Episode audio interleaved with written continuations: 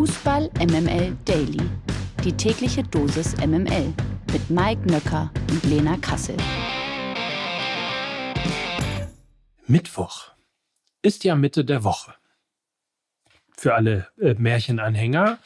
In Wirklichkeit ist aber Mittwoch der 19. April und das hier ist Fußball MML Daily. Euer Lieblingspodcast jeden Morgen mit allem Neuen rund um den Sport unseren Lieblingssport Fußball. Und ähm, dann ähm, schalten wir doch gleich mal nach Berlin zu unserem Liebling. Lena Kassel, guten Morgen. Guten Morgen, Mike Nöcker. Wie geht's denn? Wie steht's denn?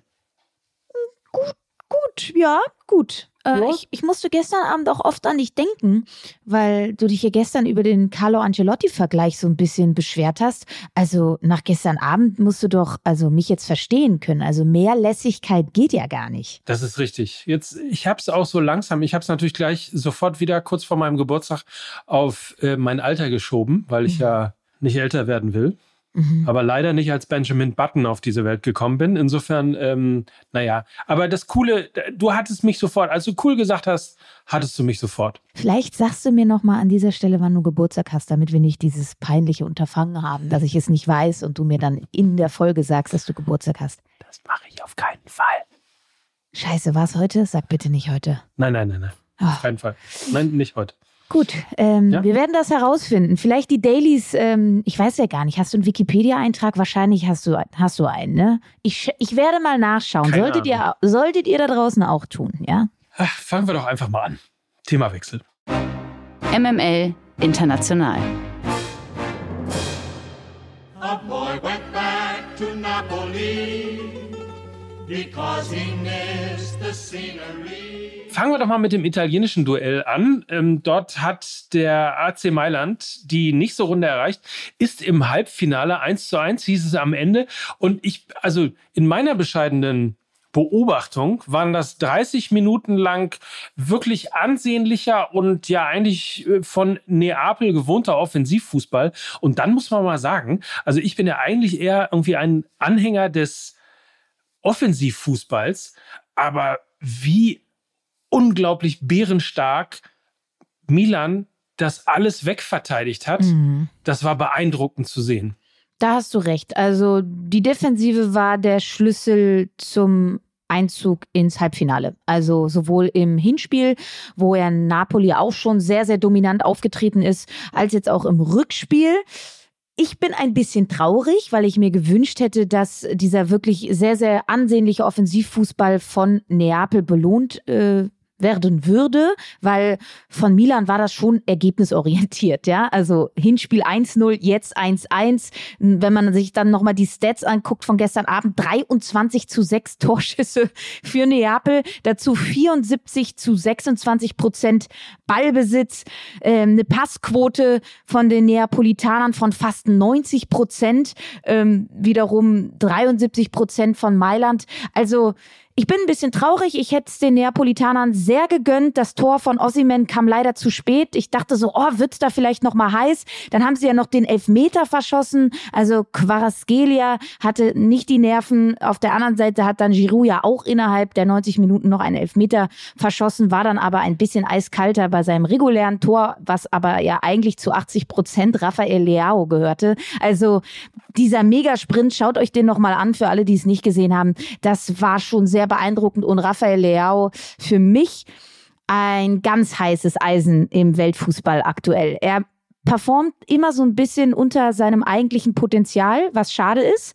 Sonst wäre er qua Talent sicherlich auf einer Stufe mit Kylian Mbappé. Ähm, er macht es nur nicht. Ähm, gestern bei der Vorlage für Giroud blitzte das so ein bisschen auf, also sehr, sehr absurd. Und diese Aktion reichte dann eben ähm, für das Weiterkommen für AC Mailand.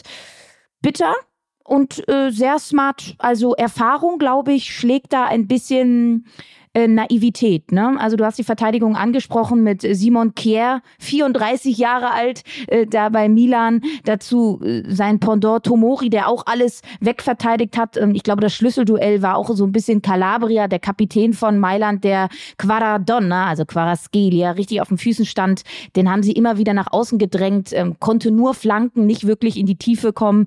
Und das war so ein bisschen der Schlüssel dann zum Erfolg auch. Und auch Hernandez super gespielt. Zur Wahrheit gehört aber auch, dass in der 37. Minute eigentlich Elfmeter für Neapel Ja, hätte geben auf jeden müssen. Fall. Auf jeden Äh, Fall. Rafael Leao hat äh, Lozano äh, getroffen und zwar also wirklich äh, im Strafraum und äh, alle warteten im Grunde genommen auch bei VAR-Überprüfung, die es gegeben hat, dass äh, die Ecke, die der Schiedsrichter äh, dann oder zu der er gepfiffen hat, äh, zurückgenommen wird und es klaren Elfmeter gibt. Gab es nicht, zur Überraschung aller. Aber insofern, ähm, das vielleicht gehört dann zur Wahrheit auch dazu, denn das wäre dann natürlich in der Summe, wobei Elfmeter verwandeln, Elfmeter bekommen und Elfmeter verwandeln ist ja in dieser Partie ähm, sind ja zwei Dinge gewesen, aber nichtsdestotrotz, ähm, dann wäre es natürlich nochmal in die Verlängerung gegangen. Wie dem auch sei. Fußball ist kein Konjunktiv. Genau, schade, dass Neapel rausgeflogen ist mit der Art und Weise, haben sie uns, glaube ich, alle begeistert. Ähm, wenn, wenn man jetzt nicht so oft die Serie A guckt, hat man jetzt zumindest in der Champions League gesehen, dass das ein wirklich tolles Kollektiv ist und ähm, sollte als Paradebeispiel dafür dienen, dass man es vielleicht doch mal mit Ball einfach probieren sollte. Macht nämlich richtig Spaß. Auf der anderen Seite, wenn wir es positiv sehen, jetzt besteht ja weiterhin noch die Chance auf ein italienisches Derby-Halbfinale. Inter gegen Milan und das ist doch auch richtig geil. Müssen wir dann heute Abend mal drauf schauen, ob Inter das schafft.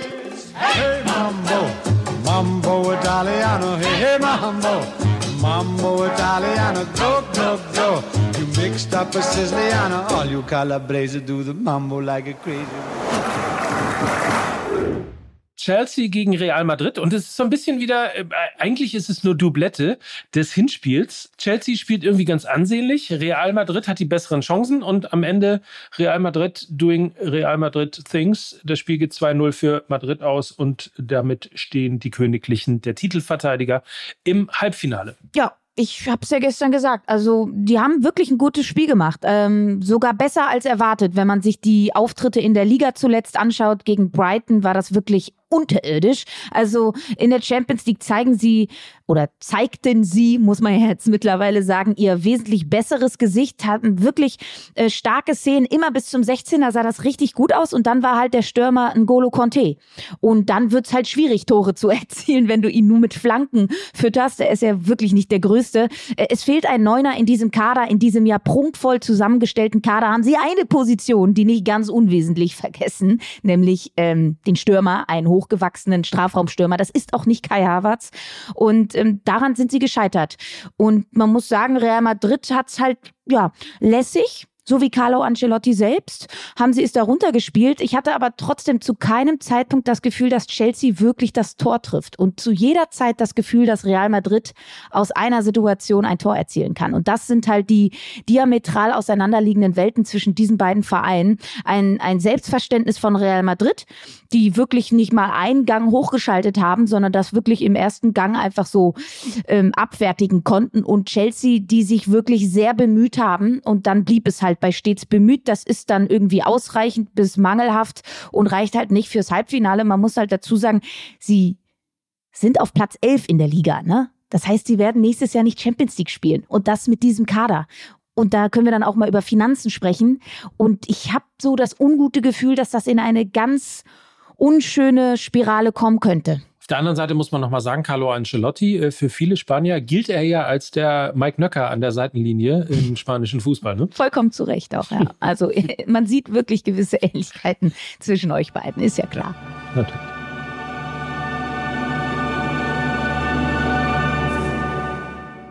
Das Topspiel der Woche.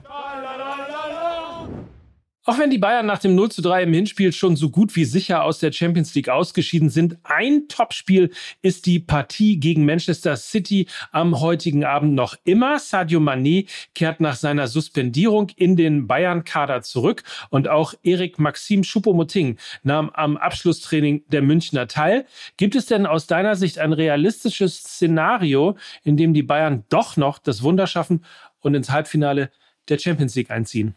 Ich kann es mir in der derzeitigen Verfassung beim besten Willen nicht vorstellen. Ähm, also selbst wenn sie ein gutes oder okayes Spiel machen und gewinnen, müssen sie ja mindestens drei Tore für die Verlängerung und vier Tore für ein direktes Weiterkommen schießen. Und wenn es eine Baustelle derzeit bei den Münchnern gibt, dann ist es nicht die Defensive, sondern die Offensive. Sie haben niemanden, der verlässlich das Tor trifft. Sie spielen sich auch zu wenig Chancen heraus. Also wenn ich auf die Bayern schaue, dann gibt mir da relativ wenig Hoffnung, dass sie in der Höhe auch gewinnen. Ähm, aber an alle Bayern-Fans da draußen, äh, dass es solche magischen Nächte gibt im Fußball.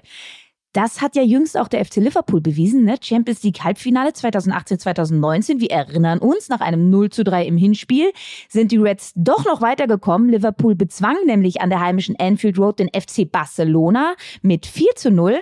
Da haben übrigens auch keine richtig großen Namen getroffen, sondern Doppelpack Weinaldum und Doppelpack Origi und ein gewisser Sadio Mané stand bei Liverpool damals in der Startelf. Und am Ende wurden die Reds dann auch noch Champions League-Sieger. Also Manet weiß also ganz genau, dass solche magischen Nächte möglich sind. Sportlich spricht nichts für die Bayern. Vielleicht, und da könnte auch noch eine Hoffnung begraben liegen, zeigen sie ausgerechnet heute Abend etwas von der Mia San Mia Mentalität, die sie ja so lange getragen haben und die wir momentan nicht mehr sehen. Also das sollte der Strohhalm sein, an den man sich als Bayern-Fan klammern sollte, glaube ich. Und eine Sache müssen wir auch noch aufklären. Post von Feens. Denn zur aktuellen Folge Fußball MML, Lena, ich schiebe das einmal mal rein, unabgesprochen, ich hoffe, ich darf das. Äh, Dumm und Dünner hat mir nämlich äh, Hannes unterstrich 27 geschrieben und das passt sehr gut rein in das, was du gerade analysiert hast. Moin Mike, ich bin leidenschaftlicher MML-Hörer und freue mich als großer Bayern-Fan trotz des Bayern-Hasses, naja, ein bisschen übertrieben, ne? Auch immer auf die neuen Folgen. Dieses Mal bin ich über die Art und Weise des Bayern-Shitstorms aber etwas enttäuscht. Es geht um die Aktion mit den zurückgegebenen Tickets gegen City. Ich habe selbst Tickets für das Spiel morgen und werde wie immer die Weiterreise aus Frankfurt antreten, um die Bayern zu unterstützen. Ich habe auch gesehen, dass es einige Tickets im Zweitmarkt direkt nach dem Hinspiel gegeben hat. Das war aber ganz weit entfernt von 1000 Tickets und äh, die paar Tickets, vielleicht 100, waren auch sofort wieder verkauft. Also wir sind da offensichtlich einer kleinen Ente oder zumindest einer kleinen, sagen wir mal, hysterischen Meldung aus den Medien äh, auferlegen. Hannes hat es klargestellt. Liebe Grüße und ich hoffe, der MML-Fluch hält morgen an, da ihr den Bayern ja für morgen nichts mehr zugetraut habt. In diesem Sinne, wir drücken die Daumen. Also verstehe gar nicht, wie du Hysterie und den FC Bayern in einem Satz sagen kannst. Also und dann noch mit der medialen Berichterstattung. Also das äh, halte ich für halte ich für ein Gerücht. Bitte. Das ist eine Sauerei. Im Parallelspiel empfängt Inter Mailand Benfica Lissabon. Das Hinspiel gewannen ja die Mailänder mit 2 zu 0. Ganz kurz auch da. Wer, wer macht's und steht am Ende im Halbfinale? Mailand, ne? Also beide Mailand Mannschaften, Mailand? äh, beide, ja, beide Mannschaften erleben aktuell zumindest in der jeweiligen Liga so eine kleine Ergebnisdelle. Ne? Also Inter Mailand hat nach dem Hinspielerfolg gegen Benfica mit einer desolaten Leistung in der Liga gegen den Aufsteiger aus Monza am Wochenende mit 0 zu 1 verloren und generell auch schon drei Niederlagen in Folge in der Liga und ähm, es ist komisch. Also es ist eine komische Intersaison. Sie, sie verlieren gegen Monza, siegen dann aber gegen Neapel und Mailand, haben ja auch in der Champions League dann im Hinspiel gegen Lissabon auch eine richtig gute Partie gezeigt. Und ähm, es, aufgrund der schlechten Leistungen in der Liga ist jetzt sogar auch die Champions League-Qualifikation in Gefahr. Also umso wichtiger wird heute Abend die Partie. Und ich glaube, ähm, das könnte sie nochmal beflügeln, wenn sie heute Abend weiterkommen. Ähm, dazu spielen sie zu Hause im Giuseppe Merza Stadion. Also ich glaube, da sind sehr viele Dinge, die für Inter sprechen, auch weil Benfica, Lissabon und Roger Schmidt auch eine kleine Krise momentan durchmachen. Auch drei Pflichtspielniederlagen in Folge. Der Vorsprung auf Porto in der Liga von 13 auf vier Punkte geschrumpft. Sie galten ja lange als unantastbar. Jetzt soll es plötzlich auch Spannungen innerhalb des Teams geben, weil Roger Schmidt wohl zu spät wechsle. Also, ah, ich tippe auf Inter. Habe ich doch gesagt. Ja, wollte ja nur noch mal ein bisschen weiter ausführen. Wieso? Hm? Okay. Seid ihr gegönnt. Ist ja auch dein Podcast hier mit. Danke, das ist nett. Die MML Gerüchteküche. Oliver Glasners Zukunft bei Eintracht Frankfurt ist noch immer offen. Glasner liegt bereits seit Wochen ein Angebot zur Vertragsverlängerung vor. Noch zögert der Österreicher allerdings. Wie Sky berichtet, hat die Eintracht nun bereits einen Nachfolger im Visier. Demnach wäre Matthias Jeißle Topkandidat der SGE-Führung für den Fall, dass Glasner den Club verlässt. Jeißle ist aktueller Chefcoach von RB Salzburg. Dort hatte er 2021 die Nachfolge von Jesse Marsch angetreten, als dieser zu RB Leipzig wechselte. Seine erste Saison als Cheftrainer endete mit dem österreichischen Double aus Meisterschaft und Pokal. Ist also durchaus ein spannender Trainer, der Matthias Jeißle. Überhaupt, RB-Schule scheint ja irgendwie so das absolute It-Ding im Moment für Trainer zu sein. Und ist aus deiner Sicht auch ein Kandidat für Eintracht Frankfurt? Also ich glaube, wenn Glasner gehen sollte, was ich stand jetzt nicht glaube, dann wäre der Name Jeißle eine sehr nachvollziehbare Option. Es war für mich sowieso immer nur eine Frage der Zeit, bis der Name Matthias Jeißle in der Bundesliga gehandelt wird. Ähm, ist nämlich wirklich auch ein großes Trainertalent, auch erst 35 Jahre Jahre jung, ähm, hat aber auch schon Champions League-Erfahrung mit RB Salzburg. Das ist natürlich eine Gemengelage, die sehr attraktiv ist. Steht auch für einen sehr physischen Ansatz mit einer hohen Laufintensität und gutem Pressing. Das hat Glasner ja auch schon bei der Eintracht so etabliert. Glasner hat ja auch übrigens RB Salzburg Vergangenheit, ne? 11, 12 war er der Sportkoordinator und 2013 Co-Trainer. Da schließt sich dann eben auch der Kreis, was so die Fußballphilosophie der beiden Trainer angeht. Ähm, dazu kann Jeißle, glaube ich, das hat man bei Salzburg jetzt auch gesehen, mit einer sehr jungen Mannschaft arbeiten. Die SGE steht vor einem Umbruch im Sommer, wo sie sich sicherlich auch verjüngen müssen. Das würde äh, auf der Ebene auch passen. Und noch ein dritter Punkt, wieso es wahrscheinlich sein könnte, die Connection aus dem RB-Kosmos. Ne? Markus Krösche war ja Sportdirektor bei RB Leipzig. Jeißle, ja jetzt noch Trainer bei RB Salzburg. Ich glaube, da sind die Dienstwege relativ kurz. Also, wenn Glasner geht, dann wird Jeißle vermutlich der Top-Kandidat sein, ja. Ach, haben die beiden Vereine was miteinander zu tun? Du, ich, also, vielleicht ist das auch eine Ente, auf die man dann so reingefallen ist, aber ich vermute vielleicht ja. Auch wieder Hysterie, ne? Ja, es ist vielleicht auch wieder Hysterie, ja, ja. Weiber, immer Weiber. Ralf Kellermann hat als Direktor Frauenfußball beim VfL Wolfsburg die späte Ansetzung der diesjährigen Weltmeisterschaften in Australien und Neuseeland bemängelt. Der Termin vom 20. Juli bis zum 20. August sei für die Vereine und auch für den deutschen Verband suboptimal, so der Manager.